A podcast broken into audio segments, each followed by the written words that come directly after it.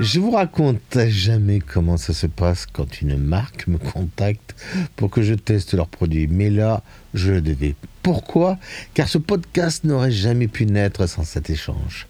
Le personnage de l'histoire, c'est la marque Kremer, qui fournit toutes sortes de pigments allant de quelques centimes le gramme à 250 euros pour mon cher lapis-lazuli véritable.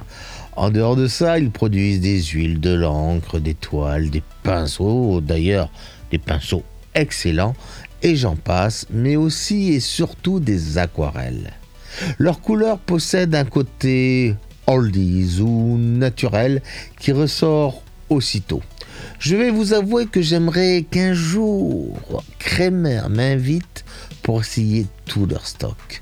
Je pense que je serai un peu comme un gamin le jour de Noël je m'égare. Donc, Andrea, coucou Andrea, la grande chef marketing me contacte et me propose une petite boîte de couleurs. Je vais sur leur site, que je connais très bien, et je lui dis que c'était bien sympa, mais qu'ils avaient quelque chose que d'autres marques n'ont pas. Une boîte spéciale noir et blanc. En moins de deux mails, hop, l'affaire était réglée. Elle m'envoya en plus de celle en couleur une petite boîte noire et blanc. D'ailleurs, merci à eux pour leur ouverture d'esprit, toutes les marques ne sont pas comme ça.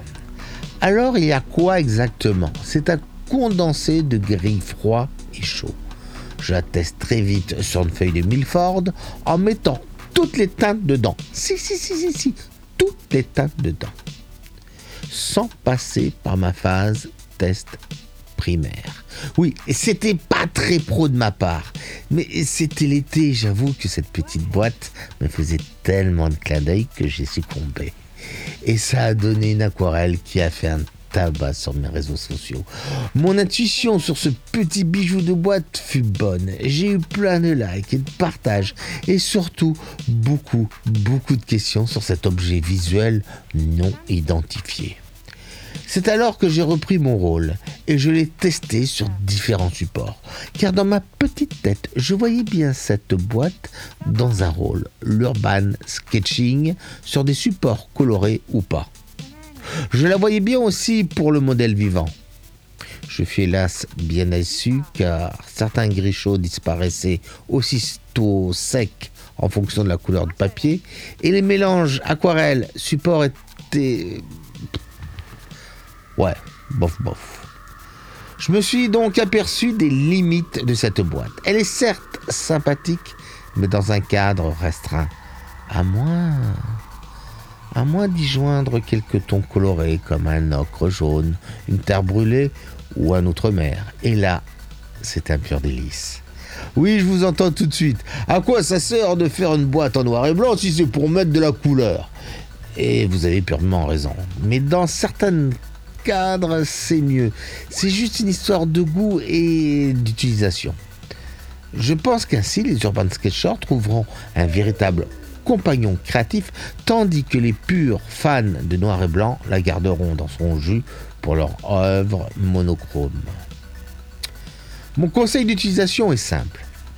Si vous désirez profiter pleinement du noir et blanc, ne prenez pas de papier aquarelle couleur naturelle style Arch, Saunders, euh, Fabriano, etc. Mais plutôt de l'extra blanc. Mes meilleurs résultats furent sur le Milford, l'Héritage et Line 1300. Vous savez, le sans nom là, le truc, ils n'arrivent pas à l'appeler. Et enfin, j'ai eu quelques bons résultats sur certains papiers colorés. Attention toutefois, les couleurs s'usent rapidement niveau gris, chaud et froid et sont assez chères à remplacer. Il faut compter dans les 5 euros le godet. Toutefois, j'ai comparé le prix de la boîte par rapport à l'achat godet par godet et le résultat est sans appel. La boîte plus les godets, 48 euros. Les 14 godets sans la boîte, 60 euros. Attention, sans compter les frais d'envoi prohibitifs. Comptez 19 euros. Donc vous comprenez bien que cette petite boîte a pas mal d'attrait. Je ne la conseille pas à des débutants car les tons sont tellement subtils qu'ils pourront faire perdre leur latin à certains. Par contre, les amateurs et pros y trouveront leur compte s'ils veulent exploiter divers voies. J'ai pensé aussi aux auteurs de bandes dessinées et éventuellement aux artistes tatoueurs pour créer leur flash avec toutes les valeurs de gris froid qu'elle contient. Enfin, les carnétistes et autres urban sketchers trouveront un petit ami bien sympa qui glissera au fin fond de leur poche. Mon avis, ma conclusion est assez simple. Kremer n'est pas une marque comme les autres.